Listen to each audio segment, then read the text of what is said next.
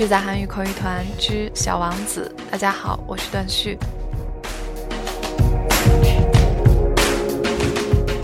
本期节目的音频原文将同步更新在我的新浪微博、苹果播客以及微信公众号上。微信公众号中文搜索“旭日”的旭，也欢迎你在这个平台上和我交流。第七章下半部分，小王子，希望你能喜欢。Names and numbers that I don't know. Address to places like Road, take turns tonight.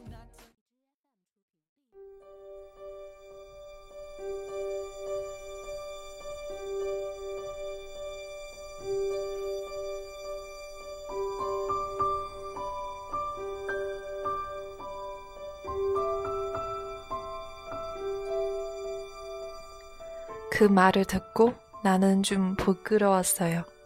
그러나 어린 왕자는 매정하게 이렇게 덧붙였어요. 아저씨는 모든 걸 혼도하고 있는 거야. 모든 걸 혼도하고 있어. 그는 정말 몹시 화가 나 있었어요. 그의 금빛 머리칼이 바람에 흩날리고 있었어요.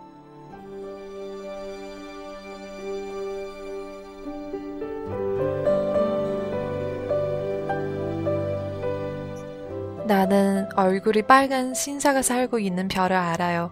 그 신사는 꽃향기를 한 번도 맡아본 적이 없어요. 별 하나 바라본 적도 없고 말해요. 그는 어느 누구 하나 사랑해 본 적도 없어요. 오직 계산 외에는 다른 아무것도 해본 적이 없어요. 하루 중일 아저씨처럼 이런 말만 되풀이 하는 거예요. 나는 중요한 사람이야. 나는 중요한 사람이야. 하고 오만을 떨면서요. 하지만 그건 사람이 아니에요. 버섯이에요.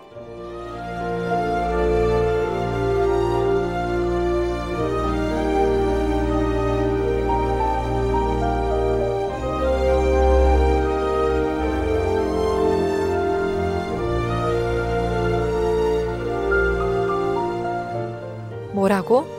버섯이라고요. 어린 왕자는 이제 화가 나서 얼굴이 청백해졌어요. 수백만 년 전부터 꽃들은 가시를 만들어 왔어요. 수백만 년 전부터 양도 그 꽃들을 먹어왔고 말해요. 그런데도 꽃들이 왜 아무 소용이 없는 가시를 만들려고 그토록 많은 고통을 겪는지 이해하는 것이 중요한 일이 아니란 말이에요. 양과 꼭들의 정생이 중요한 것이 아니란 말이죠. 그 똥똥하고 얼굴이 빨간 신사의 계산보다 더 중요하지 않단 말이죠. 그리고 내 별 외에는 어디에도 없는 이 세상에 단 한 숭이밖에 없는 곳을 내가 알고 있다면, 그리고 어느 날 아침 조그만 양이 뭣도 모르고 단숨에 그곳을 먹어버릴 수 있다는 게 중요한 일이 아니란 말이죠.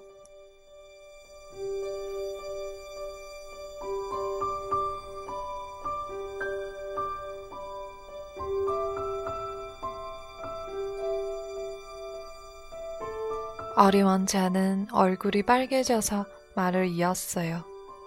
수백만이 넘는 수없이 많은 별들 속에 단 하나밖에 없는 곳을 사랑하고 있는 사람은 그 별들을 바라보는 것만으로도 행복할 거예요. 저 하늘 어딘가에 내 곳이 있겠지 하고 생각하면서. 그런데 영이 그곳을 먹어버리면 어떻게 되겠어요? 마치 모든 별들이 갑자기 사라져버리는 것과 같은 거예요. 그런데도 그게 중요한 일이 아니란 말이죠.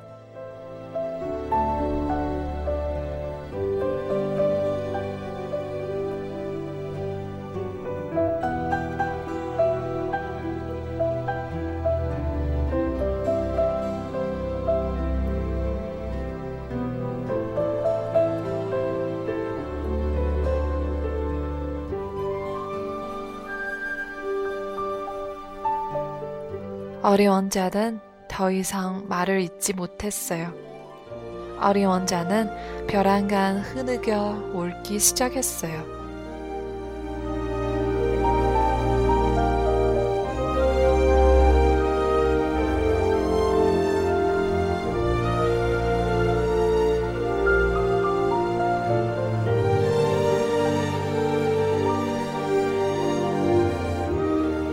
이미 어둠이 드리워져 있었어요. 나는 연장들을 내려놓았어요. 망치도 나사도 목마름도 죽음도 정말로 중요하지 않았어요.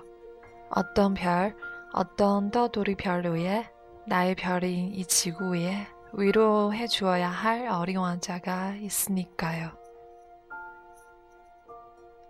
나는 그를 팔로 감싸 안고는 달래 주었어요.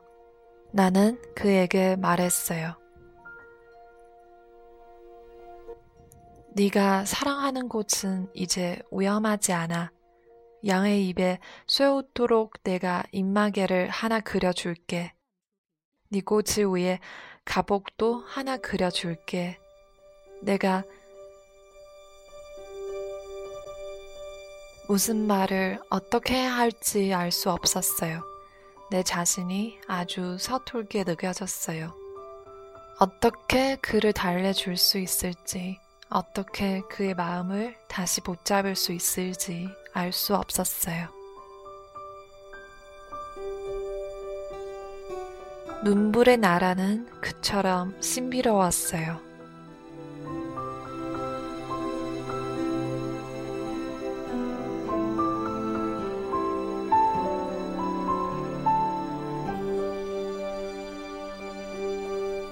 You talk just like the grown ups. That made me a little ashamed, but he went on relentlessly. You mix everything up together, you confuse everything. He was really very angry. He tossed his golden curls in the breeze. I know a planet where there are certain red faced gentlemen. He has never smelled a flower, he has never looked at a star, he has never loved anyone. He has never done anything in his life but add up figures. All days he has over and over, just like you. I am busy with matters of consequence, and that makes him swell up with pride. But he is not a man, he is a mushroom. A what? A mushroom.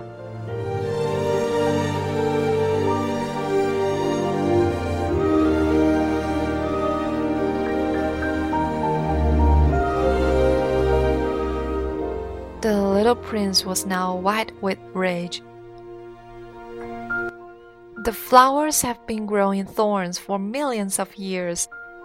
For millions of years, the sheep have been eating them just the same. And is it not a matter of consequence to try to understand why the flowers go to so much trouble to grow thorns which are never of any use to them? Is the warfare between the sheep and the flowers not important? Is this not of more consequence than a fat red faced gentleman's psalms? And if I know, I myself, one flower which is unique in the world, which grows nowhere but on my planet, but which one little sheep can destroy in a single bite some morning without even noticing what it's doing? Oh, you think that is not important?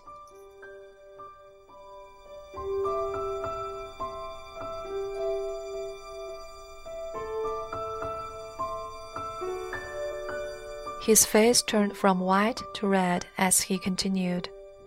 If someone loves a flower, of which just one single blossom grows in all the millions and millions of stars, it is enough to make him happy just to look at the stars. He can say to himself, Somewhere, my flower is there. But if the sheep eats the flower, in one moment, all his stars will be darkened. And you think that is not important? He could not say anything more. His words were choked by sobbing.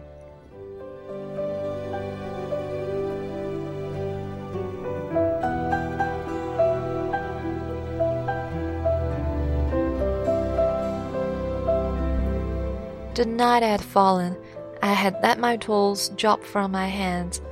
Of what moment now was my hammer, my bolt, or thirst, or death?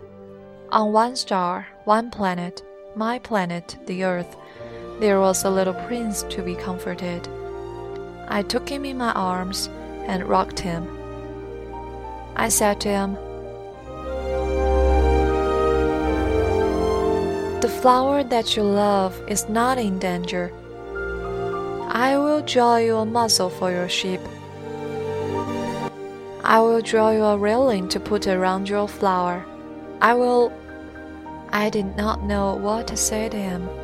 I felt awkward and blundering. I did not know how I could reach him, where I can overtake him and go on hand in hand with him once more. It is such a secret place, the land of tears.